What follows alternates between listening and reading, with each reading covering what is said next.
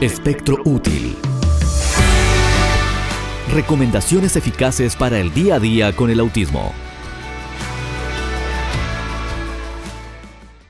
En el contenido del siguiente programa son de exclusiva responsabilidad de los autores y pueden no necesariamente coincidir con la opinión de CBC La Voz.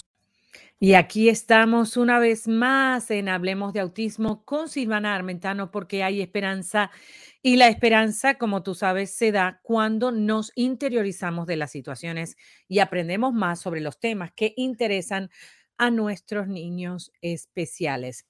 Yo soy Silvana Armentano, la escritora del bestseller Hijo mío, lo que todo niño con autismo quiere que sepas y también la fundadora de Music Hope. Así que aquí estamos para servirte. Gracias por esta posibilidad de estar junto a ti en Hablemos de Autismo con Silvana Armentano y me encantaría saber desde dónde nos escribes para entonces poder estar comunicados. Recuerda tus preguntas, escribirlas debajo del video, debajo de los blogs o también enviarlas, por favor, al email. Sí, es muy importante que te conectes con nosotros. Bueno, y estábamos hablando de este tema de las alergias, el asma y el autismo, lo cual eh, hace complicada la vida de nuestros hijos, donde necesitamos tener pues información de cómo poder identificarlo rápidamente. Una de las cosas que te voy a hablar ahora es sobre los factores de riesgo. ¿Quiénes son las personas que están más eh, propensas a tener asma y cuáles las no. Según el Mayo Clinic, y esta es la información que te traigo, recuerda que yo no estoy calificada para diagnosticar a nadie ni intento diagnosticar con la información que te doy, simplemente soy una mamá trayéndote información valuosa y valuable que te pueda ayudar a darle una mejor de calidad de vida a tus hijos. Así que considéralo y evalúalo tú al momento de tomar una decisión. Factores de riesgo, entonces, se cree que varios factores aumentan las probabilidades de tener asma. Por ejemplo, el tener un pariente consanguíneo con asma como padre o hermano. Número dos, tener otra afección alérgica como dermatitis atópica que provoca enrojecimiento y picación de la piel o la fiebre del heno que causa el goteo nasal, congestión y picazón en los ojos. Número tres, sobrepeso. La obesidad pudiera traer asma porque, claro, las vías respiratorias eh, eh, se, se, agrandan, obviamente, por la obesidad y trae la presión, la grasa en el cuerpo y eh, eso puede ser un factor de, de riesgo. Número cuatro, ser fumador. Sabemos que nuestros niños con autismo no fuman, bueno, en su mayoría, ¿no? Esperamos que nunca lo hagan pero pudieran estar conviviendo con personas que sí fuman, entonces se convierten en fumadores pasivos, que eso eh, le pudiera traer muchos problemas de respiración y de asma al niño con autismo. Muy bien, entonces ya te, te dije una, dos, tres, cuatro. La número cinco, exposición, como te dije antes, al eh, fumador pasivo, no solamente de tabaco, sino de otras sustancias. Eh, número seis, exposición a gases de escape y otros tipos de contaminación. Por ejemplo, cuando viven en áreas donde hay producción de gasolina eh, y todos esos productos que echan esos gases en el aire que hace daño. Muy bien, entonces Número siete, exposición de desencadenantes del ámbito laboral, como las sustancias químicas utilizadas en las industrias de la agricultura, la peluquería y la fabricación. Y sabemos que también los pesticidas pudieran causar asma en nuestros niños. Complicaciones. ¿Cuáles son las complicaciones del alma? Eh, del asma, entonces, número uno, signos y síntomas que interfieren en el sueño el trabajo y otras actividades. Número dos, días de ausencias en el trabajo la escuela por la enfermedad durante los ataques de asma. Número tres, un estrechamiento permanente de los tubos que llevan el aire hacia y desde los pulmones, bronquios, lo que afecta la calidad de la respiración. Muy bien, Número cuatro, visitas a las salas de emergencia, las hospitalizaciones por ataques intensos de ama. Y estas son complicaciones porque obviamente no solamente el niño pierde su ritmo de vida, sino su caregiver, su cuidador.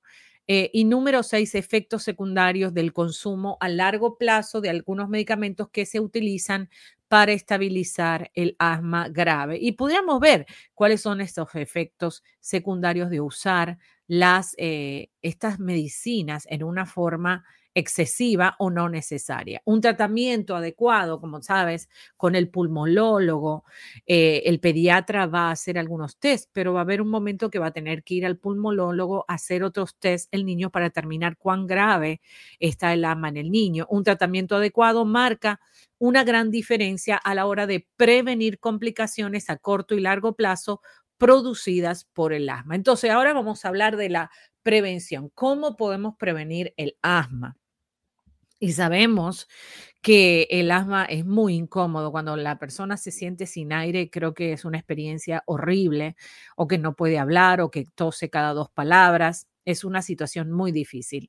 Vamos a ir entonces, eh, aunque no hay una manera específica de prevenir el asma, sí podemos prevenir los factores de riesgo para entonces que no se produzca el asma, ¿sí? Y tu médico puede diseñar un plan paso a paso para vivir con la enfermedad y prevenir los ataques de asma, especialmente cuando vienen las temperaturas frías, los inviernos, los, eh, las primaveras con todos esos polen.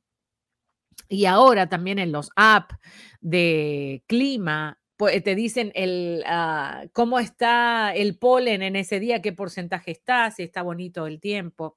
Muy bien, número uno, entonces, sigue un plan de acción para el asma. Hay que tener un plan y eso lo diseñas junto el pediatra, junto con el pulmonólogo y el, el caregiver, la persona que cuida al niño, es el primer iniciador de la solución. El niño no puede ir solo al médico, ni puede decir tengo asma. Un niño con autismo, acuérdate que tiene eh, dificultades grandes en la comunicación en la socialización, así que no te va a decir el niño y un bebé mucho menos.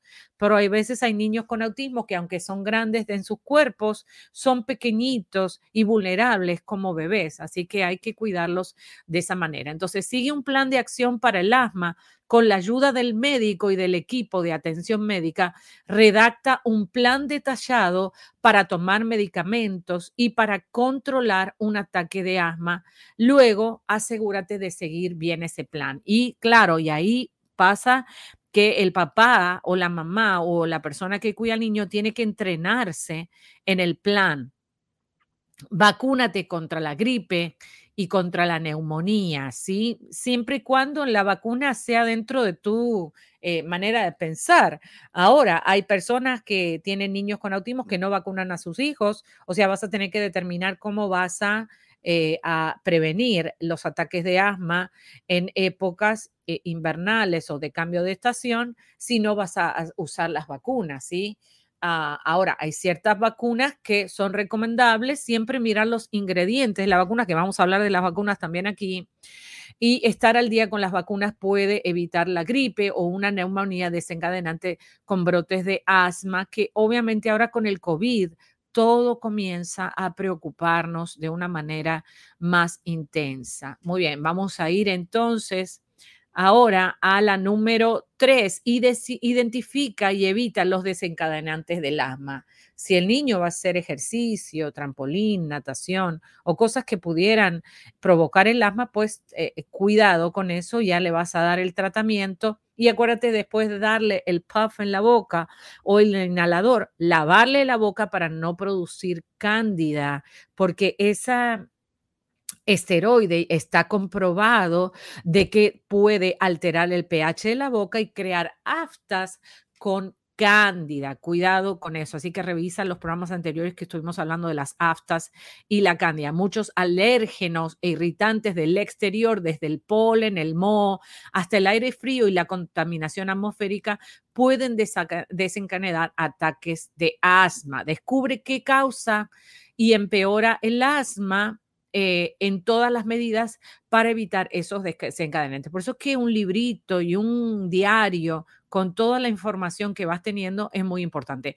Controla tu respiración. Puedes aprender a reconocer los signos de advertencia de un ataque inminente como la tos, sibilancia al respirar o falta de aliento. Sin embargo, debido a que la función pulmonar puede disminuir antes de que notes algún signo o síntoma, mide y registra regularmente el flujo del aire máximo con un medidor de flujo respiratorio eh, en casa, ¿sí? Expiratorio en casa.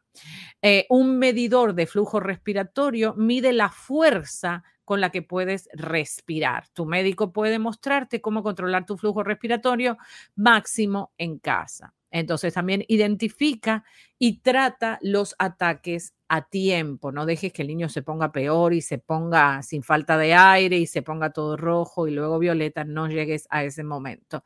Si actúas con rapidez, es menos, es menos probable que tenga un ataque grave y tampoco necesitarás muchos medicamentos para controlar los síntomas cuando las medidas de tu flujo respiratorio eh, máximo disminuya y se te alerten sobre un ataque inminente, toma los medicamentos que se te ha indicado y el plan que desarrollaste con el pulmonólogo y con el ah, pediatra. Además, detén inmediatamente cualquier actividad que pueda haber desencadenado el ataque. Si no mejoran los síntomas, obtén ayuda médica tal como esté indicado en tu plan de acción.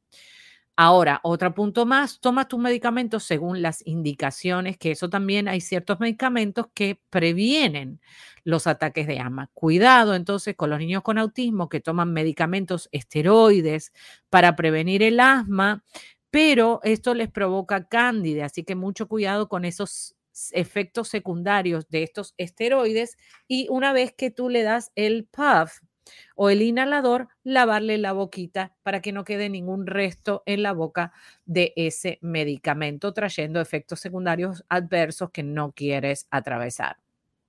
Tu médico puede asegurarte de que estás usando los medicamentos correctamente y tomando la dosis adecuada, mirando los resultados, obviamente. Y el último, presta atención al incremento en el uso del inhalador de alivio rápido, que es otra medicina. ¿sí? Una medicina es para trabajar eh, la desinflamación y la otra es para eh, eventos esporádicos de falta de aire. Por eso que hay que tener mucho cuidado. Si dependes del inhalador de alivio rápido, como el salbuterol o el abuterol, significa entonces que el asma no está bajo control y que necesita el fluovent o el otro esteroide eh, justamente para poder regular el asma, porque claro, el lelabuterol eh, o el albuterol lo que va a hacer es controlar el episodio, pero no controlar el asma. Por eso que es muy importante de lo que estamos haciendo. Bueno,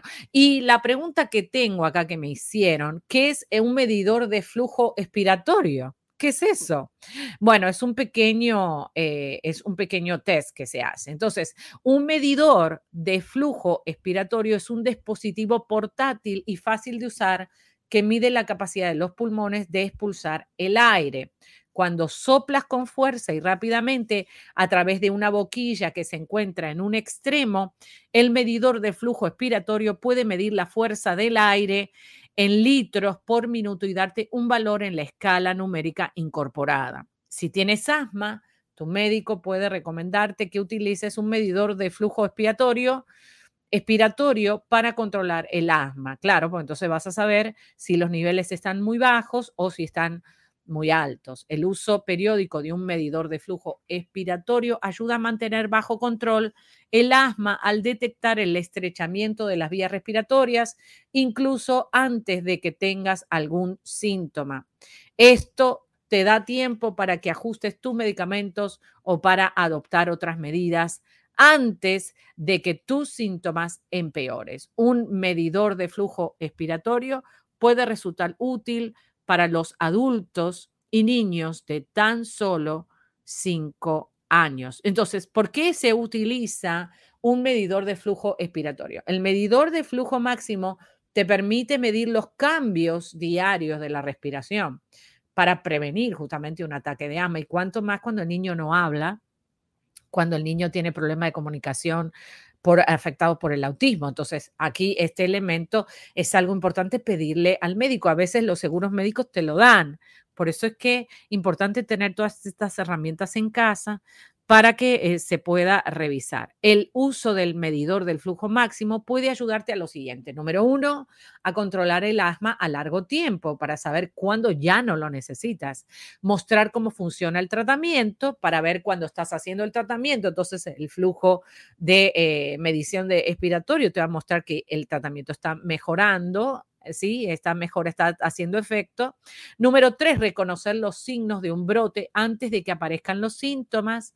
Número cuatro, saber qué medidas tomar cuando presentes signos de un brote de asma. Y número cinco, decidir cuándo llamar al médico o recibir atención de urgencia. Muy bien, por eso es importante incorporar estos elementos en casa y eh, es muy fácil pidiéndoselo al pediatra. El pediatra te dice, bueno, lo compras en la farmacia o te lo ordeno.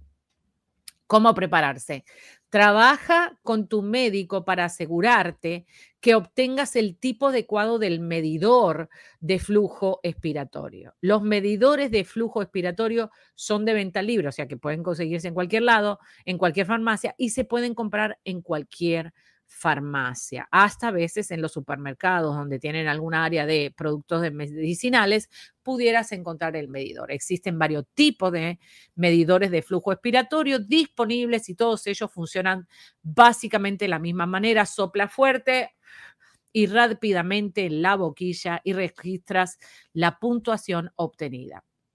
Para la lectura más precisa, asegúrate que el medidor de flujo expiratorio esté limpio y si corresponde con carga completa. Y la otra cosa, que eh, eh, por el COVID y por todo, ¿no es cierto? Mantenerlo higiénico. Cuidado con el tipo de cómo lo vas a limpiar. ¿Cómo debes de usar el medidor de flujo expiratorio?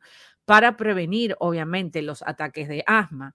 Entonces, número uno, corre el marcador hacia la parte inferior de la escala numerada y conecta la boquilla al medidor eh, del flujo expiratorio. Si no está conectada de antemano, obviamente no se va a poder eh, medir. Ponte de pie, si puedes hacerlo, o sea, parado mejor, toma una respiración profunda, llenando los pulmones por completo y coloca los labios bien ajustados alrededor de la boquilla, sopla con toda tu fuerza y lo más rápido que puedas en una sola respiración. Número cinco, observa la posición final del marcador y ese es tu índice de flujo respiratorio máximo. Número 6, sigue los pasos de arriba y vuelve, obviamente sigue los pasos que tuvimos diciéndote y vuelve a soplar el medidor de flujo respiratorio dos veces más.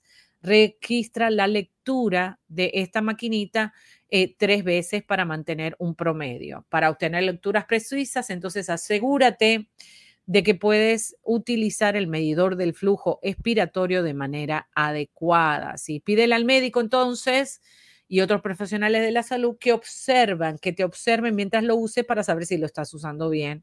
Y también es importante mantener limpio el medidor de flujo respiratorio para que no se llene de bacterias ni suciedades y siguen las instrucciones del fabricante, eso es importante. El flujo respiratorio, expiratorio requiere una limpieza semanal con agua tibia y detergente neutro y que el detergente, por favor, sea orgánico para no agregarle más toxinas a la boquita de tu bello príncipe o tu bella princesa. Lo que puedes esperar entonces, eh, para empezar, tu médico querrá tener una idea acercada de las medicinas del flujo de las, perdón, de las mediciones del flujo. O sea que vas a llevar un récord, una agenda, un diario de las veces que tú lo has agendado. Eh, registrarás tu índice de flujo expiratorio máximo diario durante un periodo de dos a tres semanas. Tu índice de flujo expiratorio máximo más alto durante este periodo se conoce como tu mejor marca personal. Tu mejor marca personal sirve como punto de referencia en tu plan diario de control de asma. Entonces, vas a registrar tu índice de flujo respiratorio máximo diario durante un periodo de dos a tres semanas. O sea, vas a tomártelo todos los días y lo vas a registrar por dos semanas. Y luego vas a sacar el porcentaje y esa va a ser tu marca personal. Si esa marca personal luego está en los niveles normales, significa que el tratamiento está haciendo efecto y entonces el médico dirá si eh, bajar la dosis, eh, retirar la dosis o cancelar la dosis según la necesidad. ¿Cuándo debes verificar tu flujo expiratorio máximo? Si tienes asma bien controlada, puedes decidir usarlo solo cuando sientas que te está empeorando el asma, porque ya tienes la información de lo que es normal para ti la respiración. Si el asma no está muy bien controlado, entonces deberás medir tu flujo expiratorio máximo más de una vez al día para medir las diferentes, por ejemplo, antes de irse a dormir o eh, durante el día. Consulta a tu médico acerca de la frecuencia con que la debes tomar y obviamente tomar información es muy importante. Además de controlar el flujo máximo de la forma regular, tal vez debas de verificar el flujo expiratorio máximo en las siguientes situaciones. Si tienes síntomas de asma que te despiertan durante la noche, si tienes una mayor cantidad de síntomas durante el día, si tienes un resfriado, gripe u otra enfermedad que afecta tu respiración, si necesitas recurrir a medicamentos de alivio rápido, de rescate como el abulterol, eh, inhalatorio, verifica entonces que tu flujo expiratorio máximo antes de tomar medicamentos de rescate vuelve y verifícalo después de 20 y 30 minutos de tomar medicamento para ver si mejoró. Entonces, Em, resultados, ¿sí? Tenemos varios colores, verde, amarillo y rojo, comprensión de tus zonas de flujo expiratorio. Necesitas entender que la zona verde es estable, la zona amarilla es precaución y la zona roja es peligro, peligro. ¿Para qué llegar a momentos de peligro cuando se puede eh, tomar acción? Entonces, el flujo expiratorio máximo es tan solo una herramienta para controlar el asma, que en realidad no lo controla, lo que te da es la información. La información para saber si necesitas eh, eh, poner en marcha el plan de acción. Entonces, para medir el, eh, un medidor de flujo expiratorio puede ser una herramienta eficaz para tratar el asma. Sin embargo, hay otras cosas que también puedes hacer y te las voy a enseñar. Son número cuatro. Número uno, entonces, usar un plan de acción contra el asma. Un plan de acción es una parte simple pero importante el tratamiento del asma. Ayuda a llevar un registro de qué medicamentos tomas, cuándo debe tomarlos y qué dosis necesitas según esta zona, si estás en la zona verde, amarilla o roja. Reunirte con el médico. Número dos, aunque tengas el asma bajo control, tienes que reunirte con tu médico regularmente para revisar tu plan de acción y modificarlo si es necesario. Los síntomas del asma cambian con el tiempo, lo que significa que tu tratamiento también podría cambiar, ¿sí? Cambiar. Número tres, evita exponerte a los factores desencadenantes que ya hablamos en la transmisión anterior y presta atención a las cosas que podrían desencadenar o empeorar los síntomas del asma y trata de evitarlas. Número cuatro, toma decisiones saludables, toma medidas para estar saludable y, por ejemplo, mantener un peso saludable, hacer ejercicio regularmente y no fumar. Puede marcar una gran diferencia de la hora de reducir los síntomas a la hora de reducir los síntomas del asma. Bueno, esto es Hablemos de Autismo con Silvana Armentano porque hay esperanza y claro, hablamos de todos los factores que están Em, en el contexto del niño con autismo que pudieran estar afectando y que tienes que prestar atención al momento de tener un niño con autismo, cómo identificar estas señales de que el niño pudiera tener asma. Hay un gran porcentaje de niños con autismo que tienen asma por las alergias, por las alergias y también por la microbiota desbalanceada. Así que tenemos que ver toda esta conexión y al conectar toda esta información, le damos una mejor calidad de vida al niño porque estamos mejorándole su salud. Muy bien, me encantaría saber de ti, de dónde nos escribes, eh, si tienes preguntas, ah, si te gustaría compartir este contenido en tus afiliadas o en tu red de comunicación. Y quisiera escuchar tus preguntas, eh, eh, las escribes o me las mandas a través del website, a través de los eh, obviamente, de los...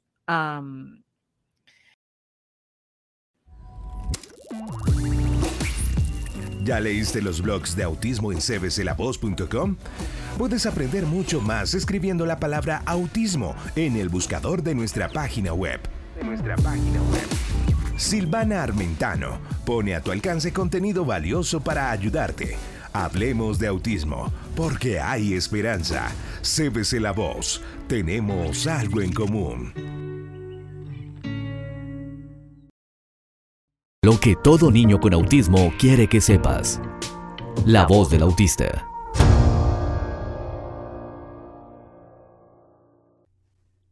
Mamá, quiero que sepas que te quiero y necesito tu ayuda. Mamita, no tengo control de mi cuerpo y a veces me muevo mucho porque no siento mi cuerpo en el espacio. ¿Me pudieras ayudar a sentir mi cuerpo? No te enojes conmigo. No tengo control de eso y soy muy chiquito para corregirlo solo. Quiero verte feliz. ¿Lo arreglamos juntos a este desorden? Esa fue la voz de un niño autista sacado del libro Hijo mío, lo que todo niño con autismo quiere que sepas. Y muchas veces nuestros hijos tienen muchas cosas que decirnos, pero los músculos de la boca no se lo permiten y a veces toda la información que tienen en el cerebro no les sale por la boca. Podemos ahora ayudar a nuestros hijos a que puedan expresarse en libertad. Cuento contigo. Y aquí llegamos con toda la información de Hablemos de Autismo porque hay esperanza. Recuerda que para mí es muy importante que te comuniques y que nos envíes tus comentarios. Si estás escuchando desde una radio afiliada o quieres afiliarte, recuerda que este programa es posible que pueda estar también en tu radio emisora. Así que haz las conexiones, suscríbete al canal de YouTube y obviamente mantente Y recuerda que la mejor persona para ayudar a tus hijos eres tú. Tú puedes. Esto fue Hablemos de Autismo con Silvana Armentano. Déjanos tu comentario